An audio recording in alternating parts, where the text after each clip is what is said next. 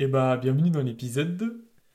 Bon, on parle d'épisode 2, il y a- j'ai vu qu'il y avait des saisons, tout ça, donc ce que je vais faire, c'est que je vais placer une saison par année, c'est-à-dire que la saison 1 se finira aux vacances d'été et la saison 2 commencera en septembre dans la, la période de rentrée scolaire. Voilà, on est tous contents, maintenant on est fixé dessus. Aujourd'hui, on va parler donc principalement du viol, mais euh, de l'affaire Ashraf Hakimi. J'aimerais commencer euh, tout de suite parce que c'est...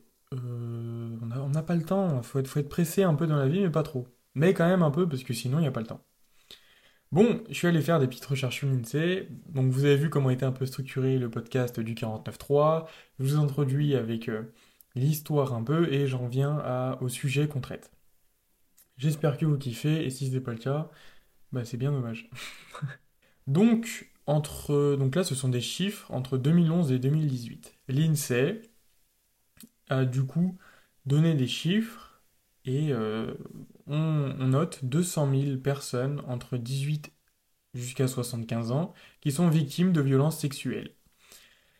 Bon, c'est vrai que ça commence un peu fort et on parle de ça direct. Mais euh, 200 000 personnes, c'est énorme. Même si on est une population de 70 millions d'habitants, je crois qu'on les a atteints. Et bah, euh, 200 000 personnes, c'est quand même beaucoup parce que, euh, alors oui, sur 70 millions, euh, c'est vrai que ça fait pas non plus gigantesque, mais euh, c'est quand même de trop. C'est 200 000 personnes de trop. Donc, on a 176 000 personnes qui sont victimes de violences sexuelles hors ménage. Donc, hors ménage, vous, euh, si euh, vous savez pas ce que ça veut dire un ménage, vous partez de l'émission Scène de ménage. Et un ménage, en fait, à la base, c'est la vie euh, de famille, le, le ménage, le couple. Voilà, le ménage, euh, c'est le couple, en gros. Donc, 27% ont subi un viol sur les 200 000 personnes. 16% ont subi une tentative de viol, 29% ont subi un attouchement sexuel. Et euh, alors, euh, ça m'a un peu étonné, mais j'ai pas dû comprendre comme il faut, même si j'ai très bien lu. Bah, le reste, en fait, il y a marqué autre. Donc, autre, alors que la violence sexuelle, c'est. Enfin, déjà, même le- Déjà, l'agression sexuelle, c'est assez large. Et euh, là, en l'occurrence, mais Sawyer, putain, il y a mon chien qui est rentré en introspection. Donc, euh, 27% ont subi une tentative de viol. Il y a plus de, de, viols qui ont été commis que de tentatives de viol. Donc 27% contre 16%. Et 29% attouchement sexuel. Et bah, c'est euh, c'est terrible. Alors, j'aimerais faire un petit point. Ce petit point, c'est la différence entre un viol et une agression sexuelle. Bon, je vous laisse euh, réfléchir si vous voulez euh, pour savoir la différence. La différence, elle est assez simple. Un viol, c'est à partir du moment où il y a une pénétration, donc dans un orifice, voilà.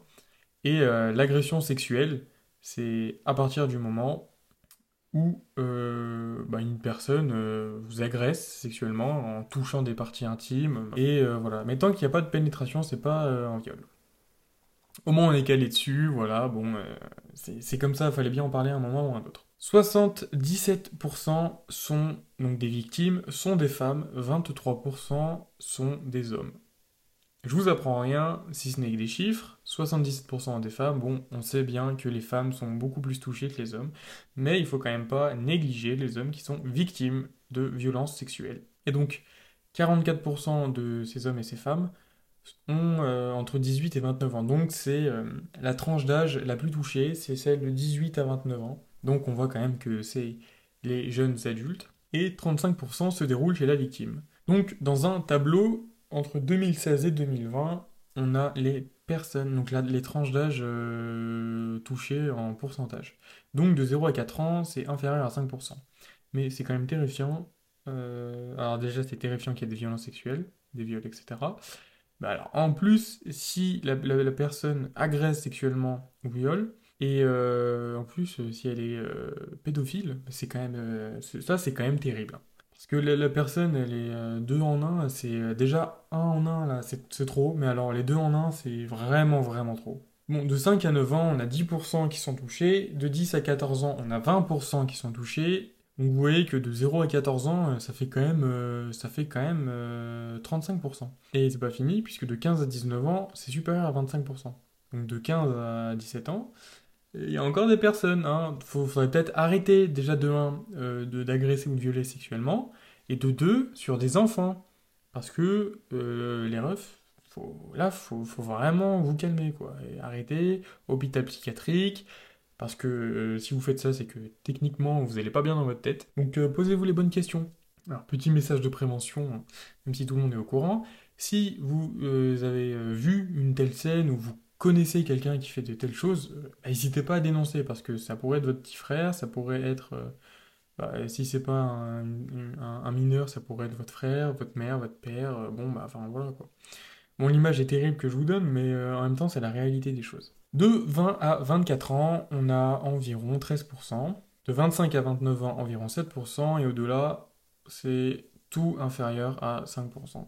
Bon, et eh ben cette petite introduction euh, sur les chiffres, je pense qu'elle elle est quand même assez conséquente parce que euh, alors là nous on a que des chiffres. Moi personnellement j'ai pas euh, subi ou connu quelqu'un qui a subi une agression sexuelle ou quelque chose comme ça.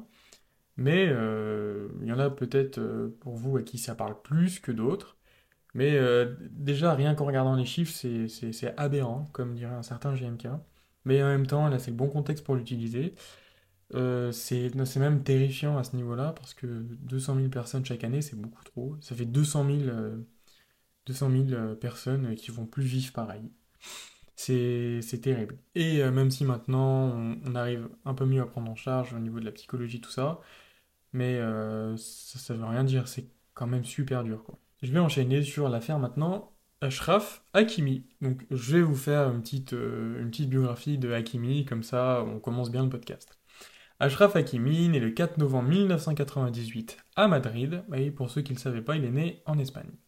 C'est un footballeur international marocain, on l'a vu à la Coupe du Monde, voilà. Donc il a joué au Real Madrid, puis il est venu au PSG. Il est marié avec Iba Abouk, donc j'espère que je le dis bien, hein. si c'est pas le cas, je suis vraiment désolé. Donc c'est pas son vrai nom, puisque son vrai nom c'est Iba Aboukris Ben Sliman. C'est une actrice espagnole. Lui a 24 ans, elle a 36 ans. Donc, bon, petit écart d'âge, mais je pense qu'on est tous habitués maintenant avec notre cher président Macron. Donc il y a eu beaucoup de rumeurs sur le fait qu'elle se serait éloignée d'Akimi, et en réalité, ces rumeurs, elles ont été complètement contredites par le commentaire qu'elle a laissé sous le poste d'Akimi. Ils sont évidemment mariés. Et beaucoup ont pensé que le couple était séparé, mais au final, c'est pas le cas, parce qu'elle avait commenté, ils sont toujours ensemble, blablabla. Bon, voilà, ça c'est la presse people, euh, ça fait toujours parler. C'est un footballeur qui est exemplaire, comme le dit le PSG. C'est un joueur qui est discipliné, si ce n'est le plus discipliné du PSG. Encore une fois, c'est le PSG qui le dit. Mais en même temps, nous, de ce qu'on voit, bah, ça avait l'air d'être une bonne personne. Alors évidemment, vous allez me dire, on ne suit pas aux apparences, mais l'affaire est toujours pas finie, donc on va surtout rien dire pour l'instant, si ce n'est euh, le déroulé de l'affaire. Samedi 25 février, une femme, donc la femme, annonce et déclare auprès de la police que c'est bah, elle a subi un viol avec violence et euh, elle décide de ne pas porter plainte, ce qui est étonnant. Alors, voilà, j'arrive au point. Je fais toujours des petites coupures, mais vous allez vous y faire. Là, on ne parle pas de victime ni d'accusé. Pourquoi? Parce que l'affaire n'est pas encore euh, passée.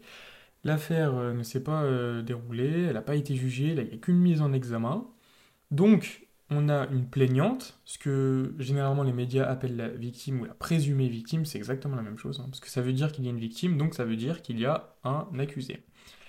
Et euh, bah, les médias aiment bien dire aussi présumé accusé, sauf que c'est le présumé innocent et pas le présumé accusé ou présumé quoi que ce soit. Il est innocent parce qu'il n'a pas été déclaré coupable pour l'instant, et on verra le verdict rendu par euh, la justice si la mise en examen vient au bout. Donc euh, la plaignante s'est rendue chez lui, tout frais payé, donc elle a annoncé qu'Ashraf Hakimi lui avait payé son VTC pour qu'elle vienne jusqu'à son domicile. Selon ses dires, il l'a embrassée, touchée, puis violée sans qu'elle n'accepte. Elle aurait pris la fuite, puis appelé une amie. Bon, alors, en gros, là, de, ce qu'on comprend, c'est qu'il aurait euh, touché, embrassé, elle, elle, ne voulait pas. Et ensuite, euh, il a commencé à la violer, ou alors, il a tenté de la violer plutôt. Et euh, elle, elle aurait réussi à se débattre, elle aurait pris la fuite, appelé son amie pour qu'elle vienne la chercher. Bon, voilà. Euh, ce que Hakimi dit, donc euh, Hakimi et son avocat évidemment, il a absolument tout démenti. Donc, ce qui pour une affaire généralement est à peu près normal dans ce cadre-là. Mais je défends ni l'un ni l'autre. Là, pour l'instant, je dis que les faits. Donc, euh, la victime, elle, enfin la victime. Donc la plaignante a refusé toute confrontation avec Hakimi et elle a refusé de se soumettre à un examen médical et un examen psychologique. Le PSG annonce donc, comme je l'ai dit, un soutien juridique et moral nécessaire. Donc le lieu où euh, se serait passé ce viol, euh, bah, c'est à Boulogne-Billancourt. Boulogne-Billancourt, c'est là où beaucoup de joueurs du PSG habitent, notamment Verratti Neymar. Verratti Neymar ont été touchés par de telles plaintes, donc il n'y a, pas eu de suite. Et bah c'est là où on commence à se dire est-ce que ça serait encore un coup monté? Est-ce que ça serait encore une personne qui veut porter plainte pour viol contre un footballeur pour demander dommages et intérêts, pour réduire sa carrière en cendres, etc. Bon, me prenez pas pour quelqu'un qui soutient les viols, jamais de la vie, je, même, même, même pas, je n'arriverai même pas à, penser pouvoir euh, soutenir un viol, au contraire, je défends et je défendrai euh, toutes les personnes qui ont subi de telles choses, parce que c'est une horreur. Une personne violée ou agressée, c'est déjà une de trop. Mais euh, ça ne veut pas dire qu'il n'y a pas de personnes, et on l'a vu avec des procès, déjà vous pouvez chercher sur internet, ou je vous en citerai deux après, mais des personnes qui déposent plainte parce que euh, elles veulent l'argent ou elles veulent réduire la carrière de quelqu'un. Bon, on continue. L'avocate de la jeune femme insiste sur le fait qu'elle détient des preuves irréfutables. Cependant, la plaignante refuse tout examen ou toute confrontation. Et mais c'est étonnant d'ailleurs. Alors on pourrait développer, on pourrait développer sur le fait de oui, mais euh, Peut-être euh, qu'elle a peur de... Enfin, moi, je, connais pas assez non plus le droit pénal. Pour l'instant, euh, je suis pas encore dedans. Mais il euh, n'y a pas besoin non plus... Il a pas besoin non plus d'un bac plus 10 pour émettre des hypothèses. Et je trouve ça assez bizarre qu'elle ne veut pas se confronter à tout ça. Et, mais c'est surtout en fait le fait que l'avocate dit avoir des preuves irréfutables. Mais si c'est pas le cas, je comprends pas pourquoi elle dit ça. Bon, Affaire à suivre, mais euh, bon, ça craint pour elle quand même, parce que le procureur, lui, a ouvert une affaire, donc il a, fait une mise en examen, mais euh, bah, il lui dit très simplement, si tu continues, enfin si vous, mais voilà, euh, je contextualise, si tu continues à vouloir tout rejeter, à vouloir tout refuser, c'est simple, moi l'affaire, je la ferme et il n'y a plus rien. Y a, donc c'est classé sans suite. Bon, j'espère qu'elle a des, trucs à prouver, parce que si si, tout ça c'est faux, si tout ça c'est la diffamation, bah, ça va être un peu mal barré pour elle quand même. Donc, j'en viens à faire mon petit parallèle avec deux affaires. La première, qu'on connaît tous évidemment, c'est Johnny Depp. Johnny Depp, Johnny Depp, je sais plus comment on dit. Mais c'est cette affaire-là. Euh, voilà, la femme, sa femme lui avait accusé de violence conjugale, au contraire, bon, enfin au final, euh, pardon, au final, vous avez tous vu comment ça s'est fini. Là, j'aimerais aussi faire, et surtout, un parallèle avec l'affaire Mendy, Benjamin Mendy. Il a eu 8 plaintes et il a été innocenté de 6 plaintes. Ça fait quand même beaucoup, beaucoup, beaucoup. Parce que 6 plaintes il est déclaré non coupable. Euh, ouais, les gars, euh, va se poser des questions quand même. Des, petites questions peut-être, mais quand même des questions. Donc il lui reste une euh, plainte pour viol et une plainte pour tentative de viol. On va voir ce que la justice euh, décide de, bah, déclarer, euh, la, sentence qu'elle va émettre. Mais si viol, les gars, si viol où il est déclaré non coupable, ouais bon, on peut... c'est quand même... C'est quand même dérangeant étant donné qu'il a passé 4 mois en détention préventive, donc 4 mois enfermé, et qu'il a été suspendu de son club de foot, à savoir Manchester City. Là, c'est vraiment dérangeant. Parce que euh, le gars, il a vu sa carrière en pause. Alors oui, c'est un footballeur, il a de l'argent, nanana, mais ça veut rien dire. Euh, ça, veut absolument rien dire. Il est quand même, euh, son image est assez salie. Mais alors, elle sera définitivement salie pour rien si les deux plaintes à suivre le, déclarent non coupable. Mais elle sera pas salie du coup si il a en effet violé ou il a tenté de violer. Bon, voilà. On va voir ce que nous dit euh, la suite de cette affaire, ou de ces affaires plutôt. Bon, bah voilà. J'ai à peu près dit euh, ce que j'avais à dire euh, sur cette affaire. Vous, vous en, vous en, pensez ce que vous voulez. Cependant, bah, tant qu'il n'a pas été jugé coupable, Akimi, vous pouvez pas dire que c'est un violeur. Sinon, ça c'est juste de la diffamation. Et les gars, c'est puni. Alors, Bon, vous serez sans doute pas puni parce qu'il faut être honnête, la justice, elle va pas venir euh, chez toi. Ah oui, t'as dit ça, bon, rien à voir. Mais ne dites pas de telles choses parce que si c'est un coup monté, et pour l'instant, je dis bien pour l'instant, ça s'apparente à un coup monté, étant donné qu'elle refuse tout, qu'il n'y a aucune preuve qui est sortie, qu'elle n'a même pas déposé plainte, que c'est le procureur qui a dû ouvrir une enquête, on peut se poser des questions, et là c'est très légitime de se poser des questions. Mais euh, voyez ça quand même d'un œil extérieur. Si il est euh, condamné, il est condamné, ce qu'il a fait c'est très mal, et il va payer le prix de ce qu'il a fait.